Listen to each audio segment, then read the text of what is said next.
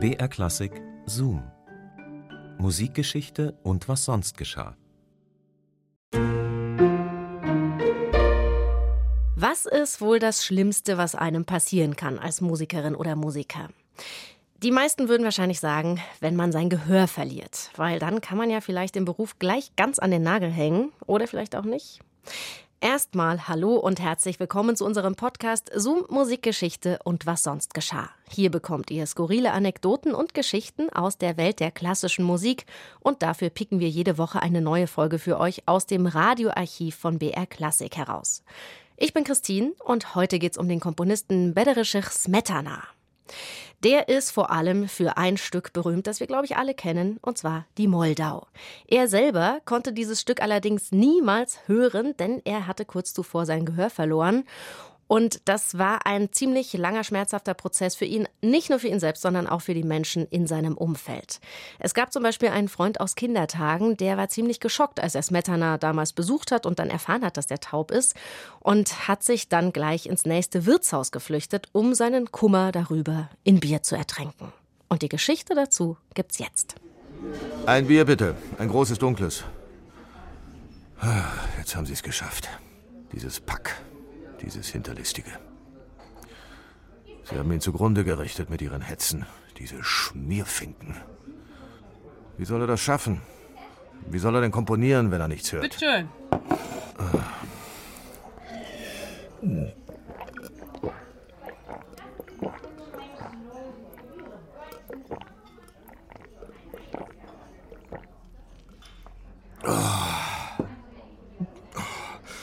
Nochmal dasselbe. Vielleicht kann ja der List dem Berdeschich noch mal helfen. Die beiden sind doch befreundet, der hat Einfluss. Vielleicht kann der sich ja noch mehr einsetzen für ihn, Werbung machen für seine Kompositionen. Ach, am besten seine Klavierstücke spielen oder zumindest seinen Schülern und Verehrern ans Herz legen. Irgendwie muss doch das Geld reinkommen. Damals hat er ihm ja auch geholfen. Ja, feiner Kerl, der List. Ich weiß noch, wie aufgewühlt Bederschich war, als er erzählte, dass er an den großen Franz Liszt geschrieben hätte und der ihm prompt geantwortet habe. Damals war der Bederschich voller Tatendrang. Er wollte seine Musikschule errichten.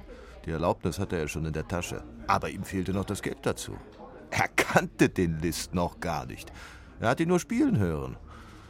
Ah, der Bederschich setzt sich einfach hin, schreibt dem List einen Brief und schickt ihm die Simorceau-Charakteristik mit Widmung und der Bitte, ihm doch 400 Gulden zu schicken. Und kriegt die auch noch. Ich weiß noch, der Bedowschich war überhaupt nicht überrascht, dass der große List, der ihn ja gar nicht kannte, einfach mal so 400 Gulden leiht und ihm dann auch noch verspricht, einen Verleger für seine Werke zu finden. Und er hat tatsächlich Wort gehalten. Ah, Geld. Immer nur Geld. Alles dreht sich ums Geld. Es gibt keinen, der das nicht besser wüsste als der Smetana. Der hatte nämlich nie wirklich Geld. Das war von Anfang an so. Der Vater hat ihn mit gerade mal 20 Gulden in der Tasche gehen lassen. Oh, was haben die beiden miteinander gestritten. Bederschich wollte Musiker werden, sein Vater wollte ihn hinter den Schreibtisch klemmen, als Beamter. Ich habe so viel Kammermusik bei den Smetanas gespielt. Manchmal bis in die frühen Morgenstunden. Unglaublich. Das war so schön. Aber Musik als Beruf? Nicht mit Vater Smetana. Aber schließlich hat er ihn nach Prag gehen lassen und meinte, sieh zu, wie du klarkommst. 20 Gulden, mehr gebe ich dir nicht. Tja, das reichte gerade mal fürs Essen. Das Glück hat ihn verlassen. Ganz langsam hat es sich zur Hintertür rausgeschlichen. Als er aus Göteborg wiederkam, fing die Tragödie an. Katharina starb auf der Rückreise in Dresden, seine Tochter hatte er schon verloren, jetzt auch noch seine Frau. Aber Betterkrieg machte weiter. Erst ging es sich auch alles ganz gut an in Prag. Er wurde Leiter der Musiksektion des Künstlervereins, dann auch noch Chormeister vom Gesangsverein, Musikrezensent. Er dirigierte die Abonnementskonzerte und hat auch wieder unterrichtet an seinem neuen Musikinstitut. Und seine Oper, die Brandenburger in Böhmen, die haben sie prämiert.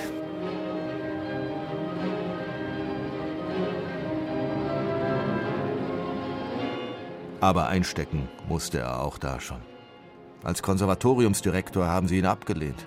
Er ist halt kein Politiker, der Beraschich. Hätte er doch bloß seine Klappe gehalten, von wegen, uns nützen keine Gastspiele, sondern ein künstlerisch geregeltes Repertoire, das den Sinn und Geschmack bildet und läutert. Das hat der Meier nicht verkraftet. Und deshalb hatte auch die Brandenburger nicht für die Oper einstudiert. Aber eigentlich war es auch wieder Glück für den Beraschich. Denn der Meier, der hätte doch absichtlich schlecht dirigiert. So konnte Beraschich seine Oper selbst auf die Beine stellen. Aber das war hartes Brot. Der Sänger, der, na, Dings da, der, wie hieß er noch? Ah, egal, der Sänger, der die Hauptrolle sang, das war ein Anfänger. Der konnte keine Note lesen. Berderschich hat Ton für Ton mit dem einstudiert, das muss man sich mal vorstellen. Aber die Anstrengung hat sich gelohnt. Das war ein grandioser Opernabend. Ich habe mitgezählt. Neunmal musste er vor den Vorhang treten. Das Klatschen und Johlen wollte kein Ende nehmen. Toll.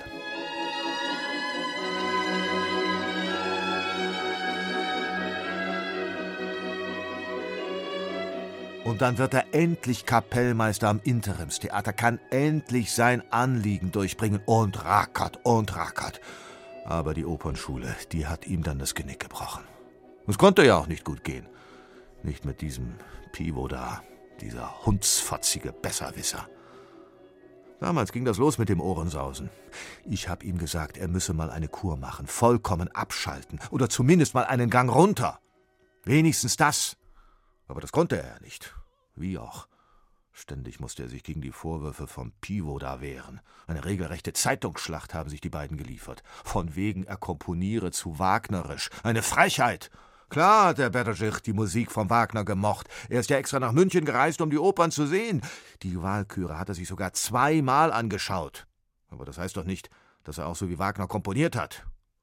Diese konservativen Schnösel sollten sich seine Musik doch einfach mal ganz genau anhören.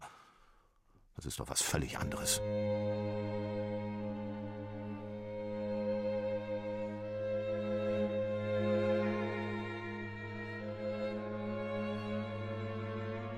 Gerade war ich bei ihm.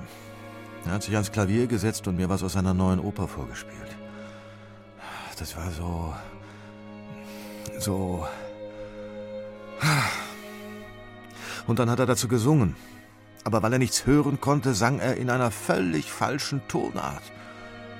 Ich war noch nie in meinem Leben so peinlich berührt. Ich habe ihm auf den Zettel geschrieben, dass er nicht singen müsse, ich könne die Partitur mitlesen. Das war dann wohl zu viel. Ich singe falsch, nicht wahr? Ach, was sollte ich denn sagen? Nein, es ist alles in Ordnung. Ich lese die Partitur, um, um die Feinheiten gleich zu sehen. Das konnte ich nicht. Berejech war außer sich, völlig niedergeschlagen. Ich habe versucht, ihn wieder aufzurichten, habe ihm geschrieben, dass sein inneres Ohr ihn nie verlassen werde. Er kann doch trotzdem komponieren. Diese Töne, diese Klänge, die sind doch in ihm drin. Dazu braucht er das Ohr nicht. Mein Gott. Wie soll das nur weitergehen?